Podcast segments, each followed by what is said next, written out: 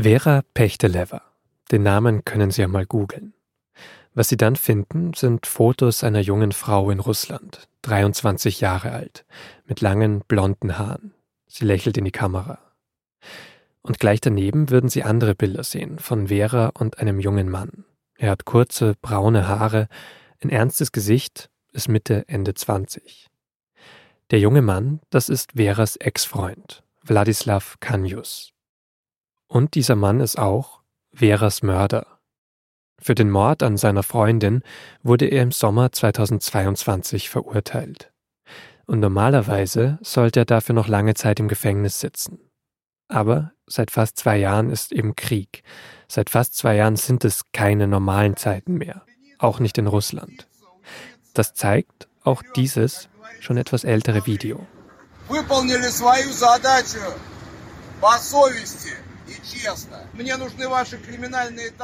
Die Männer hätten ihre Aufgabe vertrauensvoll und ehrenhaft erfüllt. Das sagt hier Evgeny Prigozhin in einem Video, das die Nachrichtenagentur AFP Anfang 2023 veröffentlicht hat. Mit kriminellem Talent haben die Männer ihre Feinde im Kampf getötet. Prigozhin redet da zu einer Gruppe Soldaten. Und falls Sie sich nicht mehr erinnern, er war vor seinem Tod Ende August 2023 Chef der berüchtigten Söldnergruppe Wagner, die auch in der Ukraine gekämpft hat. Und wohl schon im Spätsommer 2022 sind solche Aufnahmen von Prigozhin auf Telegram aufgetaucht. Die zeigen, wie er seine Söldner auch in russischen Gefängnissen rekrutiert.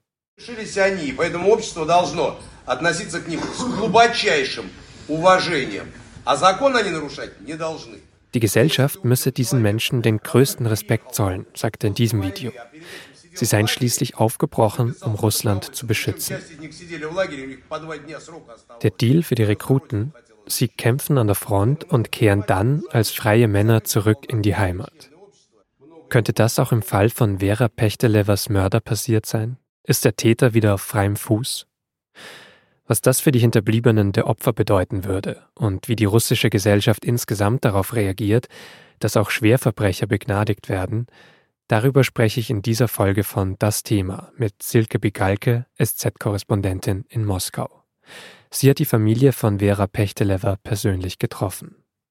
Ich bin Vincent Vitus Leitgeb und ich freue mich, dass Sie zuhören.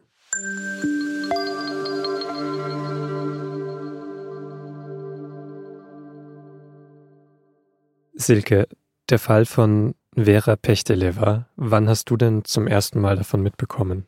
Ich habe davon mitbekommen, als ganz Russland von dem Fall erfahren hat. Das war schon ein paar Monate nachdem der Mord passiert ist, als die Familie das Gefühl hatte, dass sie vom Gericht und von den Behörden ungerecht behandelt wird und dann damit an die Öffentlichkeit gegangen ist. Ich kann mich erinnern, dass das zeitlich ungefähr kurz nach einem anderen Fall öffentlich geworden ist, der auch ein großes Thema war in Russland. Da ging es um drei Schwestern, die von ihrem Vater jahrelang misshandelt worden waren und die den Vater am Ende umgebracht haben. Und da war zu der Zeit häusliche Gewalt in Russland ein ganz großes Thema. Und dann kam dieser Fall aus Kemerovo, wo eben auch die Polizei äh, dieser jungen Frau über Stunden nicht geholfen hatte. Und vor dem Hintergrund dieses anderen, schon sehr aufsehenerregenden Falls äh, hat das dann hohe Wellen geschlagen. Wie üblich ist denn diese Berichterstattung über solche Verbrechen in Russland? Also solche Fälle, wenn dann einmal die öffentliche Aufmerksamkeit da ist, dann finden die vor allen Dingen im Staatsfernsehen statt und dann gibt es Talkshows oder Shows, wo dann Betroffene eingeladen werden und vielleicht auch Opfer oder Betroffene aus ähnlichen Fällen und dann ist das oft sehr emotional. Okay, aber Staatsfernsehen ist schon so eine Schwelle, die dann sehr ja. wichtig ist für so eine Berichterstattung. Ja. Jetzt hast du gesagt, das ist ein Fall in Sibirien, das ist weit weg von Moskau. Vielleicht kannst du mal den Ort beschreiben, wo dieser Mordfall passiert ist. Vera ist ermordet worden in Kemerovo. Das ist ähm, die größte Stadt einer besonderen Region in Sibirien, die vor allen Dingen durch Kohleabbau bekannt geworden ist. Diese ganze Region wird dort Kusbas genannt. Das ist vielleicht so ein bisschen wie das, also Ruhrgebiet ist ein schlechter Vergleich, aber wenn man Ruhrgebiet sagt, dann weiß man ja auch hier, was gemeint ist. Das ist in Russland dann eben mit dem Kusbas auch so. Und dort, dort ist, ja, Sibirien. Also ich war dort im Winter, es lag schon Schnee und Vera war dort zum Studieren, also sie kommt nicht aus, aus dieser großen Regionshauptstadt, sondern sie kommt aus einer anderen Stadt, ungefähr 150 Kilometer äh, entfernt und hat dort, weil sie Studentin war, eben in einem Haus gewohnt, in dem die Wohnungen recht günstig waren. Wenn man davor steht, dann sieht man eine bröckelnde Fassade und kaputte Fenster. Dort bin ich zusammen mit dem Onkel von Vera hingefahren den ich vorher schon kannte. Also wir haben erst miteinander telefoniert, dann haben wir uns in der Stadt zum Essen getroffen und am nächsten Tag, das hatte er vorgeschlagen, sind wir gemeinsam äh, zum Tatort gefahren. Vera, hast du gesagt, hat studiert, kam von woanders her. Was kannst du sonst über den Hintergrund sagen von ihr, familiär zum Beispiel? Sie äh, stammt aus einer ganz interessanten Familie. Ihr, der eine Großvater war Bergarbeiter, was für die Region ganz normal ist. Der andere Großvater war beim Militär und ist mit seiner Familie viel herumgereist. Das heißt, die Mutter von Vera hat viel Zeit im Ausland verbracht. Ich glaube, die meiste Zeit in Georgien. Das heißt, sie ist jemand, die auch über Russland ein bisschen hinausschaut. Ich würde sagen, das ist eine ja, gut bürgerliche Familie. Und Vera war die einzige Tochter und studierte an der Polytechnischen Fakultät im Prinzip hat der Onkel mir das so erklärt, dass sie sich um Sicherheitsfragen in Unternehmen dann hätte äh, kümmern können nach ihrem Studium, was ja in so einer Bergbauregion auch, auch naheliegt oder nützlich ist. Mhm. Und dort hat sie dann eben ihren Freund kennengelernt. Den Freund hat sie tatsächlich in ihrer Heimatstadt, also in mhm. Kiselowsk, wo die Eltern auch noch leben, kennengelernt. Es war jetzt nicht keine ganz unproblematische Beziehung, so beschreiben es zumindest ihre Angehörigen. Sie hat sich äh, vor ihren Freunden auch so ein bisschen geschämt äh, für diesen Freund und, ähm, und er ist ihr dann hinterhergezogen, also aus dieser kleineren Stadt Kisilowsk nach Kemerovo, als sie da, da zum Studieren hingezogen ist und hat auch in ihrer Wohnung gelebt, hat im Prinzip, so, so stellt es der Onkel da, ein bisschen auf ihre Kosten dort gelebt. Mhm. Und die Mutter hat ihn, das hast du so beschrieben, als kühl, manipulativ dargestellt tatsächlich. Das natürlich jetzt im, im Nachhinein am Anfang war es vermutlich eher nur so eine Grundskepsis ihm gegenüber. Ja, im Nachhinein ist das wahrscheinlich äh, schwer, dann noch jemanden anderen fair zu beurteilen oder objektiv zu beurteilen, aber auch wie er sich vor Gericht verhalten hat, ist der Familie sehr aufgestoßen. Also er ist irgendwie nicht auf die Fragen des Staatsanwalts eingegangen. Er kam hm, den Hinterbliebenen so vor, als würde er sich die ganze Zeit ein bisschen lustig machen über die ganze Sache. Also natürlich ist da jetzt ein großer Hass und ich habe mit niemandem gesprochen, der ihn kannte und, und also nicht mit seiner Familie oder mit seinen Freunden gesprochen. Deswegen ist es für mich so ein bisschen schwer einzuordnen. Ja. Wladislav Kanyus heißt der Freund, das will ich jetzt auch nochmal dazu sagen. Ja.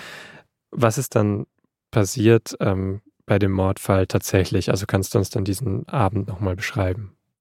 Im Prinzip muss man wissen, dass Vera sich von ihm getrennt hatte, wohl einige Wochen vorher und äh, er schon vorher angedroht hat, dass er sich umbringen will, wenn sie ihn verlässt. Also daran sieht man ja auch, dass diese Beziehung ähm, dann auch zum Ende hin eher keine gute Beziehung mehr war. Und äh, sie hatte sich von ihm getrennt und er war noch in der gemeinsamen Wohnung und sie wollte Sachen abholen, die sie dort noch liegen hatte und brauchte auch für ihre Prüfungen. Und sie muss schon geahnt haben, dass es auf jeden Fall kein einfaches Treffen wird, weil sie hatte sogar vorher Freundinnen informiert und gesagt, ich fahre da heute Abend hin. Wenn ich mich bis 8 Uhr nicht melde, dann komm mal gucken oder ruf mich mal mhm. an und ist dann dorthin gefahren und tatsächlich hat sie auch mit einer Freundin dort telefoniert, die dann irgendwie aus zeitlichen Gründen nicht warten konnte. Also es war ja auf jeden Fall kein einfaches Treffen und wir wissen dann natürlich nicht genau, was passiert ist, aber er hat sie nicht mehr aus der Wohnung gelassen. Ähm, er hat sogar noch bei einer Freundin angerufen und gesagt, das ist hier alles in Ordnung, brauchst dich nicht mehr kümmern. Und dann mitten in der Nacht haben die Nachbarn Schreie gehört. Also so in den frühen Morgenstunden ging das los. Ich weiß nicht, um drei oder um vier Uhr die ersten. Und ähm, das wurde dann immer lauter. Es gibt sogar ganz furchtbare Aufnahmen davon im Internet, weil die Anrufe, die die Nachbarn dann bei der Polizei gemacht haben.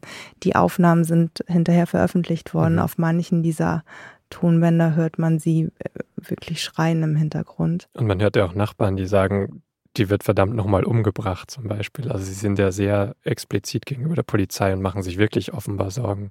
Insgesamt siebenmal haben sie angerufen. Die Polizei hat sie immer wieder vertröstet, hat gesagt, es sind gerade alle, alle unsere Einsatzwagen unterwegs. Das, wir kümmern uns als nächstes um sie. Es sind noch andere Dinge zu tun in dieser Nacht. Und am Ende äh, brechen dann die Nachbarn bzw. Bekannte brechen die Tür auf. Und der letzte Anruf, den man auch im Internet hören kann, äh, sagen sie dann, jetzt ist äh, das Mädchen tot und was sollen wir jetzt machen? Und dann kommt der Krankenwagen und dann geht auch alles recht schnell. Aber dann ist es eben für, für Vera zu spät. Also es stehen ja in den Akten wohl mehrere hundert Verletzungen unterschiedlichster Art, Prellungen, eine gebrochene Nase, Blutungen im Gehirn. Also es muss ja wirklich eben sehr brutal gewesen sein. Konnte der Täter dann wenigstens direkt festgenommen werden? Der Täter war ja in dieser Wohnung zusammen verbarrikadiert mit der Leiche. Insofern war diese Situation relativ klar. Also ich muss jetzt nochmal sagen, das sind alles Informationen, die ich von der Familie habe. Mhm. Er saß dann wohl im Badezimmer im Wohnraum äh, die Tote und, und er saß einfach teilnahmslos dort und hat, hat sich dann wahrscheinlich mitnehmen lassen von der Polizei, die ja dann in dem Moment, als die Nachbarn gesagt haben, jetzt ist sie tot, auch relativ schnell vor Ort war. Hm. Und dann kam es eben zu dem Prozess, den du schon beschrieben hast, der dauert zwei Jahre fast.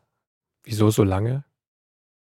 So wie ich es verstanden habe, hat es erstmal eine Weile gedauert, bis es losging. Also man wird dann festgenommen, kommt in Untersuchungshaft, dann muss das Verfahren vorbereitet werden. Und dann hat, was ich auch schon angesprochen habe, die Familie eben versucht zu widersprechen. Also er ist angeklagt worden wegen Mordes und die Familie hat darauf gepocht, dass es ähm, ein Mord äh, mit besonderer Grausamkeit ist, was dann auch ein höheres Strafmaß nach sich zieht. Und das hat das Verfahren noch einmal verzögert und hat dann auch in dem Moment, in dem sie das Gefühl hatte, die versuchen das jetzt hier irgendwie schnell abzuhaken und, und die, die ganze Dramatik dieser Tat irgendwie unter den Teppich zu kehren, haben sie sich ja auch dann an die Öffentlichkeit gewandt und in, in dem Augenblick sind dann zum Beispiel auch die Tonbänder öffentlich geworden von den Anrufen.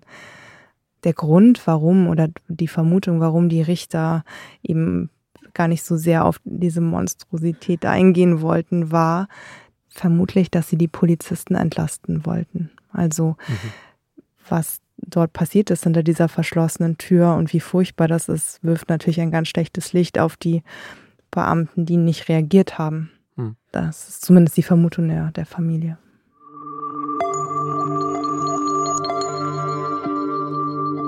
Das Urteil in dem Fall lautet dann erst einmal 17 Jahre Hochsicherheitsgefängnis für den Mörder von Vera. Doch im Mai 2023, wenige Monate nach Prozessende, da sollte Wladislav Kanius eigentlich in Haft sein, passiert etwas Unerwartetes.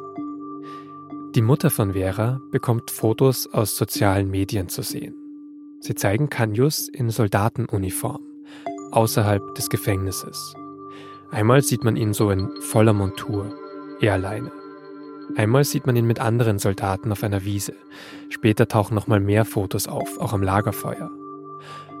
Für Veras Mutter ist das natürlich ein ziemlicher Schock. Eigentlich müssten die Behörden die Familien von Opfern darüber informieren, wenn der Täter verlegt wird von einem Gefängnis in ein anderes. Das passiert anfangs in ihrem Fall auch. Mit den Fotos liegt allerdings auf einmal ein anderer Verdacht nahe, nämlich dass Wladislav Kanius eben gar nicht mehr in Haft ist, sondern für die russische Armee rekrutiert wurde, dass er in der Ukraine kämpft und begnadigt wurde.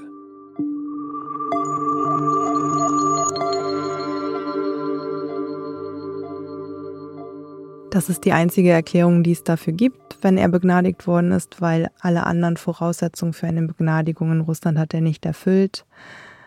Und als das öffentlich wurde und das ist wieder über dieselben Aktivisten öffentlich geworden, die damals schon, also Jahre zuvor, ähm, aktiv geworden waren, weil die ähm, wegen der unterlassenen Hilfeleistung der Polizisten, als, als wäre er ermordet worden ist, haben dann ähm, darauf aufmerksam gemacht, dass offenbar ähm, der Mörder jetzt begnadigt worden ist, äh, was nie offiziell bestätigt wurde, aber dann wussten es die russischen Medien und haben den äh, Kreml-Sprecher darauf angesprochen. Und Dmitri Peskov hat jetzt nicht, äh, ist nicht, der geht ganz selten auf, auf Namen ein und bestimmte Personen. Er hat jetzt nicht gesagt, ja, Wladislav Kanius, natürlich ist er begnadigt worden, sondern mhm. hat dann schwammig gesagt, ja, ähm, dass auch Verbrecher und unabhängig von ihrer Tat eben diese Taten auf dem Schlachtfeld sühnen konnten.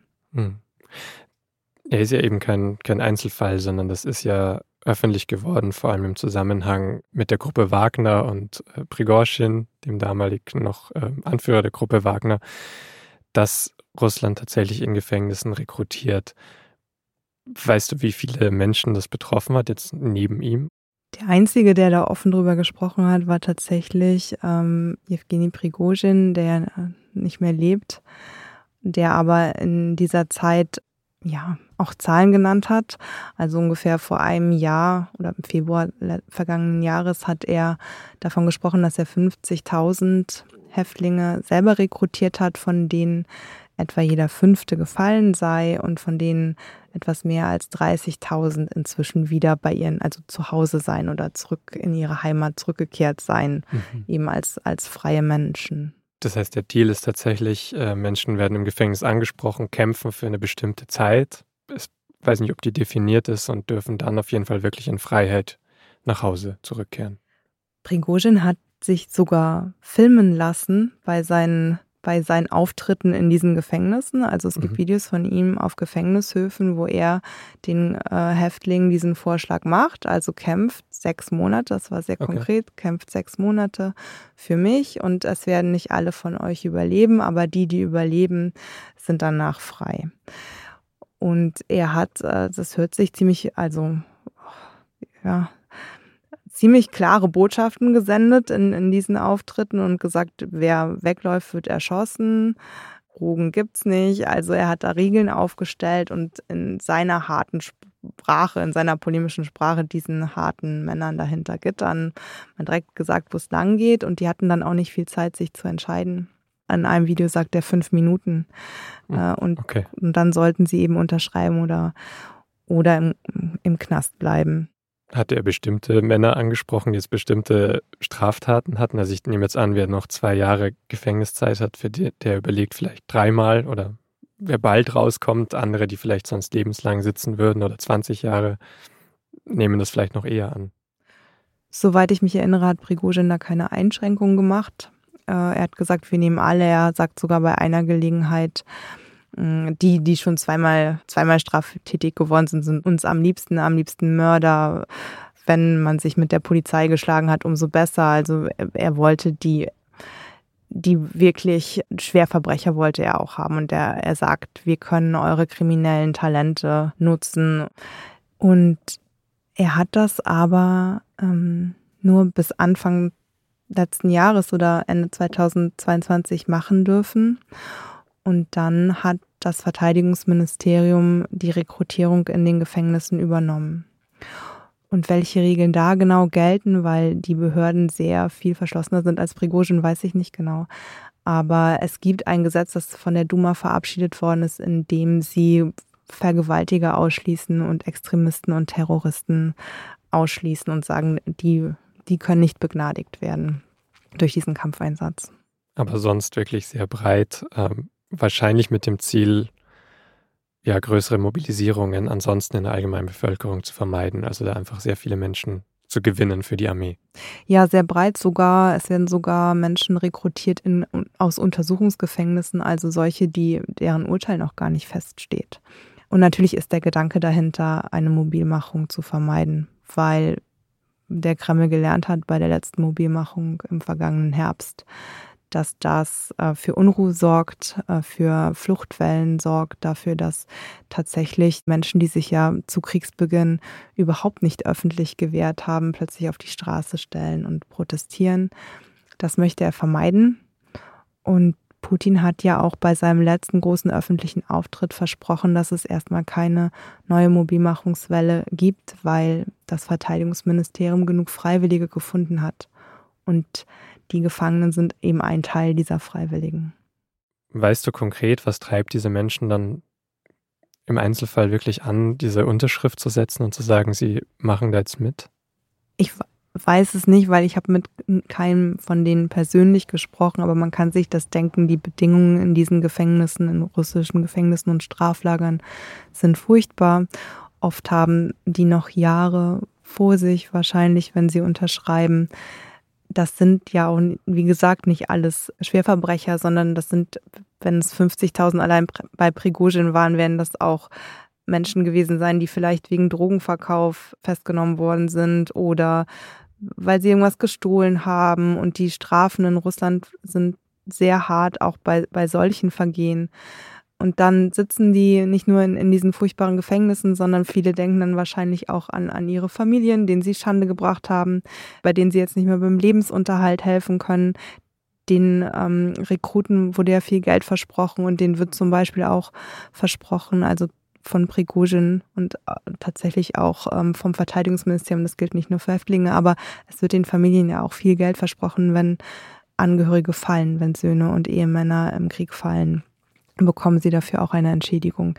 Das heißt, wahrscheinlich war auch ähm, der Antrieb, dass sie irgendwie ihrer Familie helfen wollten, eventuell oder ihrem äh, Leben wieder einen Sinn geben, ähm, durch die Propaganda werden ja auch alle Kriegsteilnehmer ähm, heroisiert und, und mhm. ähm, zu Helden erklärt. Und natürlich ist es besser, ähm, als Held nach Hause zu kommen, als nach 15 Jahren in der Strafkolonie und als Schande der Familie. Und ob man dann nach Hause kommt, ich weiß nicht, ob dann alle immer so weit gedacht haben. Ich meine, man kann sich in einer Gefängniszelle wahrscheinlich auch nicht vorstellen, wie das, äh, wie es an der Front ist. Mhm. Weißt du denn, wie viele von diesen Häftlingen, Straftätern jetzt, die an der Front waren, jetzt auch dann schon zurückgekehrt sind nach Russland? Oder gibt es darüber dann auch keine Zahlen? Prigozhin hat, der ist der Einzige, der Zahlen genannt hat. Der hat damals gesagt, 32.000 sind zurückgekehrt.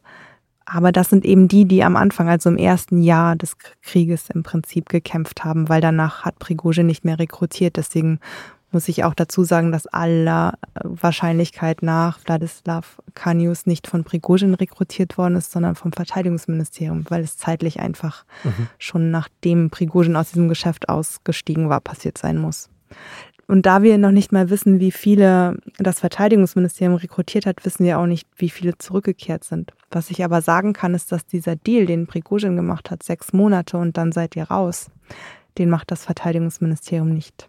Mhm. Äh, wer jetzt einen Vertrag unterschreibt, egal ob als Gefangener oder als Freiwilliger, es melden sich ja auch viele, viele freiwillig, weil sie das Geld haben wollen, ähm, der muss bis zum Ende bleiben. Also Vertragssoldaten, selbst wenn sie unterschrieben haben, dass sie nur sechs Monate bleiben oder 18 Monate bleiben, deren Verträge sind dahingehend verändert worden, dass sie entfristet wurden sozusagen, dass ähm, Verträge nicht mehr ablaufen.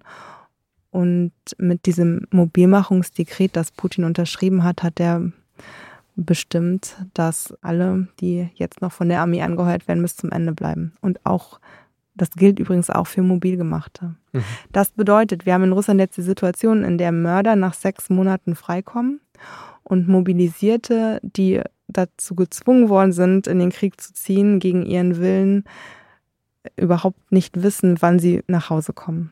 Mhm.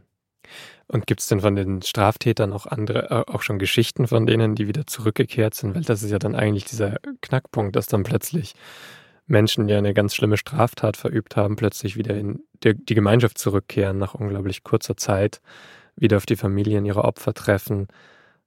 Das ist total, also ist ja sehr, eine sehr schwierige Situation, explosive Situation sagen wir mal so, wenn solche Geschichten öffentlich werden, dann schlagen sie natürlich auch Wellen. Ich kann mich erinnern, als damals bekannt wurde, dass Häftlinge rekrutiert worden sind, auch in meinem Umfeld, das war etwas, wovor die Leute Angst hatten. Die hatten Angst vor diesen zurückkehrenden Kriminellen. Und da muss man auch dazu sagen, dass bei diesen 50.000 oder inzwischen werden es vielleicht 100.000 sein, mhm. Die alle, also ich, das sind nicht alles Mörder. Das sind zum Teil auch einfach wirklich Unglückliche, auf die schiefe Bahn geratene und dann zu hohen, sehr hohen Haftstrafen verurteilte, ähm, die ihr Leben riskiert haben, auch aus, aus einem bestimmten Druck heraus. Mhm. Ähm, das heißt, das sind Einzelfälle, wenn jemand zurückkommt und dann wieder straffällig wird. Putin hat irgendwann mal gesagt, als er nach diesen ähm, begnadigten und dann rekrutierten Kriminellen gefragt worden ist, dass 0,4 Prozent rückfällig würden. Niemand kann diese Zahl überprüfen. Äh, die ist so konkret und wahrscheinlich völlig aus der Luft gegriffen, weil ja noch nicht mal Zahlen dafür existieren, wie viele rekrutiert mhm. worden sind und wie viele frei danach begnadigt wurden. Ähm, aber der Kreml betont und auch Prigozhin hat das immer betont, dass der Anteil sehr gering ist. Wir wissen das nicht. Es gibt einzelne sehr gruselige Geschichten von Verbrechern, die rückfällig geworden sind.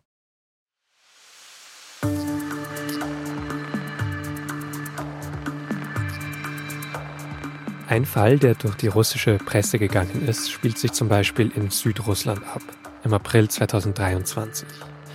Da bleibt dort der Wagen von Kirill Tschubko mit einem Platten liegen. Das ist ein 37-jähriger Animateur. Mit ihm ist eine 19-jährige Mitarbeiterin im Wagen, eine Studentin. Sie kommen beide von einer Party und es ist schon recht spät. Trotzdem sagt Kirill Tschubko seiner Frau am Telefon mehrfach, sie soll sich doch keine Sorgen wegen den Platten machen. Ein paar Männer hätten angehalten, um ihnen zu helfen. Das Problem, auch am nächsten Tag ist Tschubko immer noch nicht zu Hause und auch nicht mehr erreichbar.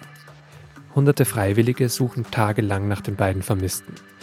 Und erst am fünften Tag findet die Polizei ihre verscharrten Leichen. Die Polizei nimmt vor laufenden Kameras drei Verdächtige fest. Die mutmaßlichen Täter waren offenbar mit ihren Opfern zu verschiedenen Geldautomaten gefahren. Hatten sie gezwungen, 250.000 Rubel abzuheben, ca. 2600 Euro. Sie dann erstochen, im Gebüsch verscharrt und ihr Auto angezündet. Was den Fall dann aber nochmal besonders brisant macht, der Ermittlungsleiter sagt damals im Fernsehen, dass er sofort geahnt habe, wer hinter dieser Tat stecke. Ein Mann, der für ein ähnliches Verbrechen schon mal verurteilt worden war, zu 18 Jahren Haft. Dann aber war er freigekommen. Sofort geht dann nach den neun Morden das Gerücht um, dass der mutmaßliche Täter für die Söldnergruppe Wagner in der Ukraine gekämpft hatte. Regulär wäre eine vorzeitige Entlassung nämlich erst ab 2028 möglich gewesen. Offiziell bestätigt ist das nicht und er streitet alles ab. Und die Angehörigen der Opfer können auch nur begrenzt mit Anschuldigungen an die Öffentlichkeit gehen.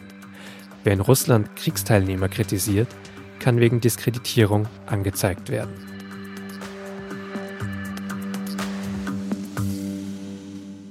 Es ist verboten, über Militärangehörige zu sprechen und es ist verboten, die Armee zu diskreditieren. Das sind nochmal zwei unterschiedliche Gesetze, mhm. aber im Prinzip jeder, der sich kritisch über Soldaten oder Kämpfer in der Ukraine äußert, riskiert, dass er dafür belangt wird. Ich weiß nicht, inwieweit das zutrifft, wenn man über Mörder und Vergewaltiger spricht. Ich meine, es sind jetzt Beispiele, die ich aus der russischen Presse habe, die habe ich nicht verifiziert, aber in Chita ist jemand freigelassen worden, der ein junges Mädchen zerstückelt hatte vor dem Krieg, dann durch die Rekrutierung freigekommen ist und dann zurückkam und wieder eine Frau umgebracht haben soll. Der sitzt jetzt inzwischen wieder hinter Gittern. Oder es ist äh, ein Vergewaltiger, also jemand, der sein Opfer vergewaltigt und dann erschlagen hat, in, in Perm freigelassen worden. Wenn das öffentlich diskutiert wird und es auch um Straftaten geht, die vor dem Krieg passiert sind, würde ich vermuten, dass das Risiko bei dieser Kritik nicht so groß ist, als mhm. wenn man irgendwie Menschen kritisiert, die als verdiente Helden vom Kreml gefeiert werden. Und diese Straftäter sind natürlich die eine Sache, aber es ist auch so, dass Soldaten, die vorher überhaupt nicht straffällig geworden waren, sondern einfach durch diesen Krieg traumatisiert worden sind, zurückkommen und Straftaten begehen, was übrigens für alle Kriege und alle Gesellschaften gilt, dass dass nach solchen, nach, nach Kriegen, und jetzt muss man sagen, mhm. während Kriegen dann die Gewalttaten zunehmen. Und da hast du ja auch speziell mit einer Frauenrechtlerin darüber gesprochen, weil es da ja auch wieder um das Thema häusliche Gewalt auch geht in allen Kontexten sehr viel und Gewalt gegen Frauen. Richtig, in, in Russland haben wir dann eben die, die spezielle oder die besonders bedrückende Situation, dass schon vor dem Krieg häusliche Gewalt äh, eben zu selten verfolgt und bestraft worden ist, dass das immer noch als äh, sozusagen Privatsache gilt, wenn ein, ein Mann seine Frau schlägt. Und eben auch der Fall von Vera Pechteleva hat dazu beigetragen, dass plötzlich in Russland darüber gesprochen worden ist, dass solche Taten härter bestraft werden müssen und dass auch die Polizei und die Behörden schneller und härter reagieren müssen, um die Frauen zu schützen. Und dann kam Covid und dann ist das alles wieder eingeschlafen und dann begann der Krieg und dieses, dieses Problem ist im Prinzip, wird das nicht mehr öffentlich diskutiert, das ist in den Hintergrund okay. getreten. Das heißt, ähm, da treffen Gewalttäter, die denken, sie haben sich im Krieg rehabilitiert und die sich so ein bisschen für unverwundbar halten, weil sie merken, dass, dass sie für ihre Taten gar nicht mehr hinter Gitter kommen, sondern dass sie jetzt statt Häftlinge plötzlich Helden sind und wieder zu Hause und damit so eine Art Unverwundbarkeitsgefühl bekommen, treffen jetzt auf frühere Opfer oder auf eine Gesellschaft, in der eben auch die Schutzfunktionen nicht da sind. Also in der die Polizei wegschaut oder auch die Nachbarn wegschauen oder hilflos sind. Und das ist das, wovor jetzt diese Aktivisten sehr stark waren und nicht nur sie. Hm. Also das ist eine Angst, die sehr stark spürbar war in einem Land, in dem ja sonst über den Krieg gar nicht so viel gesprochen wird und auch, wo ich auch das Gefühl habe, die Ängste werden weggeschoben. Aber ja. diese Angst war irgendwie hörbar. Vielleicht gerade deshalb, wenn du sagst, die, sind, die fühlen sich unangreifbar und es wird auch dieses Gefühl vermittelt, dass sie unangreifbar sind, dass sie so einen Heldenstatus haben, dann verschärft das wahrscheinlich auch nochmal dieses Gefühl und dann müssen es gar nicht so viele sein, die jetzt wirklich ganz kritisch sind oder ganz schwierige Fälle sind, dass es schon ausreicht, um so ein Unsicherheitsgefühl nochmal zu verstärken. Ja, und es ist, es ist ja auch berechtigt. Das sind ja auch schreckliche Morde passiert nach dem Krieg von durch Kriegsteilnehmer. Das waren jetzt nicht immer ähm, bestraft, schon bereits bestrafte Verbrecher, verurteilte Verbrecher, ähm, sondern zum Teil auch einfach traumatisierte Kriegsteilnehmer. Mhm. Und es gibt eine Statistik, die sagt, dass bereits 2022 zum ersten Mal seit vielen Jahren ähm, die Zahl der, der Morde in Russland wieder gestiegen ist. Jetzt ist 2022 das erste Jahr des Krieges. Mhm. Das heißt, da ist das schon spürbar geworden und diejenigen, die diese Zahlen ausgewertet haben, führen es auch auf den Krieg zurück, weil sie sagen, vor allen Dingen in den Regionen nahe der ukrainischen Grenze ist die Anzahl der Morde gestiegen. Dann kommen wir doch zum Schluss vielleicht nochmal ganz konkret zurück zu dem Fall von Vera. Ihr Mörder, es tauchen Fotos auf von ihm, die in Uniform zeigen, die ihm nahelegen, er wurde rekrutiert aus dem Gefängnis heraus, er ist wieder freigekommen. Weiß die Familie inzwischen, wo er sich aufhält? Hat sie ihn jemals wieder getroffen oder wie ging das für ihn weiter? Die Familie weiß immer noch nicht, wo er ist. Sie schreibt weiterhin Briefe, um das herauszufinden. Also niemand weiß eigentlich, wo er ist. Ich meine, es ist nicht mal gesichert, dass er in der Ukraine ist oder war. Ob er dort noch ist, ob er inzwischen nach Russland zurückgekehrt ist. Ich meine, in dieser kleinen Stadt Kiselovsk. Ich glaube, wenn er dort auftauchen würde, also seiner Heimatstadt oder der Stadt, in der er viele Jahre gelebt hat. Da würde er auffallen. Da würde er vermutlich auffallen. Deswegen, das ist eines der Dinge, die die Familie jetzt beschäftigt und wach liegen lässt. Also im Prinzip, wenn man sich vorstellt, was sie durchgemacht haben, erst dieser furchtbare ähm, Mord der Tochter, die Polizei, die nicht geholfen hat, die Richter, die nicht, von denen sie sich nicht verstanden gefühlt haben, die nicht auf sie eingegangen sind, die Behörden, die ihnen jetzt nicht verraten wollen, wo der Mörder ihrer Tochter ist und was eigentlich mhm. vorgefallen ist, die fühlen sich wahnsinnig im Stich gelassen und verraten äh, vom, ich will jetzt sagen vom russischen Staat, aber eben von, ja, im Prinzip von den staatlichen Behörden. Und es würde ihnen, ich weiß nicht genau, sie sagen, es würde ihnen helfen zu wissen, wo er ist. Nicht, dass sie ihn jemals wiedersehen möchten, aber einfach, es würde ihnen helfen, wenn sie einfach eine klare Auskunft bekämen, zum Beispiel vom Verteidigungsministerium, Wladislav Kanius ist am ähm, so und so vielen rekrutiert worden, hat irgendwie seinen Einsatz dann und dann beendet, ist dann begnadigt worden. Und einfach Ehrlichkeit in dem Moment wäre schon mal, glaube ich, ein, ein erster Schritt für sie. Und dann äh, möchten sie natürlich erreichen, dass er wieder hinter Gitter kommt.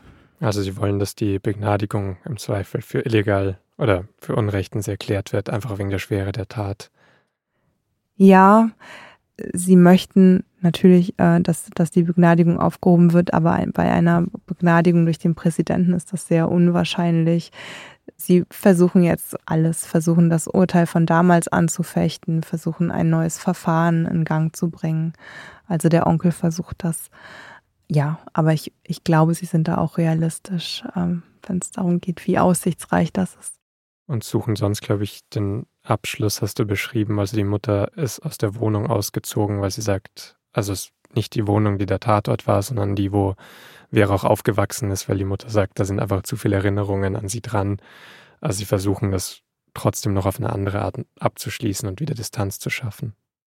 Also als ich mit den beiden gesprochen habe, war da ehrlich gesagt überhaupt nichts von Distanz spürbar. Mhm. Also die reden sehr gerne über Vera und sie reden sehr ausführlich und erzählen über ihr Leben, als wäre sie noch da und möchten sich auch an sie erinnern und haben, wir waren zusammen auf dem Friedhof, haben da ein überlebensgroßes Bild von ihr, das ist so in, in Stein graviert ähm, stehen und die Mutter, die da in Kieselowsk lebt, der Onkel lebt in Kemerowa.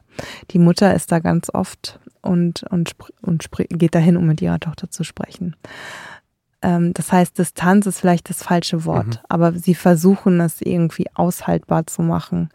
Und die Mutter hat gesagt, sie konnte in der Wohnung nicht, nicht wohnen bleiben, weil da einfach, weil das die Wohnung war, in der sie gemeinsam mit ihrer Tochter gelebt hat und, und dann fehlte sie einfach zu sehr.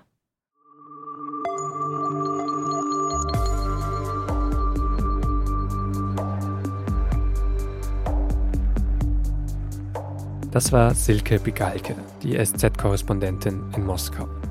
Ihre Recherche zu dem Fall hat sie bereits Ende 2023 als Text in der Süddeutschen Zeitung veröffentlicht.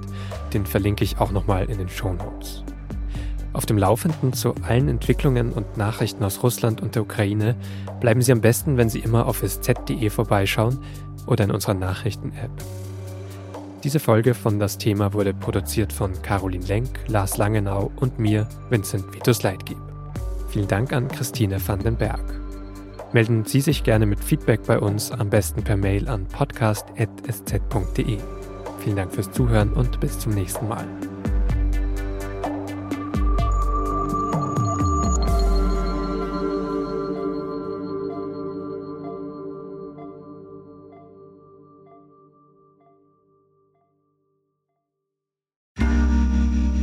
Werbung. Ich bin Dr. Falk Stierkart und leite ein medizinisches Versorgungszentrum in Erlangen. Der Job als niedergelassener Arzt ist nicht unattraktiv, aber er scheitert oft schon an der Wurzel. Wenn unser Studiensystem nicht darauf ausgelegt ist, genug Ärzte in guter Qualität auszubilden, wie soll die medizinische Versorgung in Mittelfranken dann gedeckt sein? Die besondere Nähe der niedergelassenen Haus- und Fachärzte ist in Gefahr. Was die Gesundheitspolitik jetzt dringend ändern muss, erfahren Sie auf rettetdiepraxen.de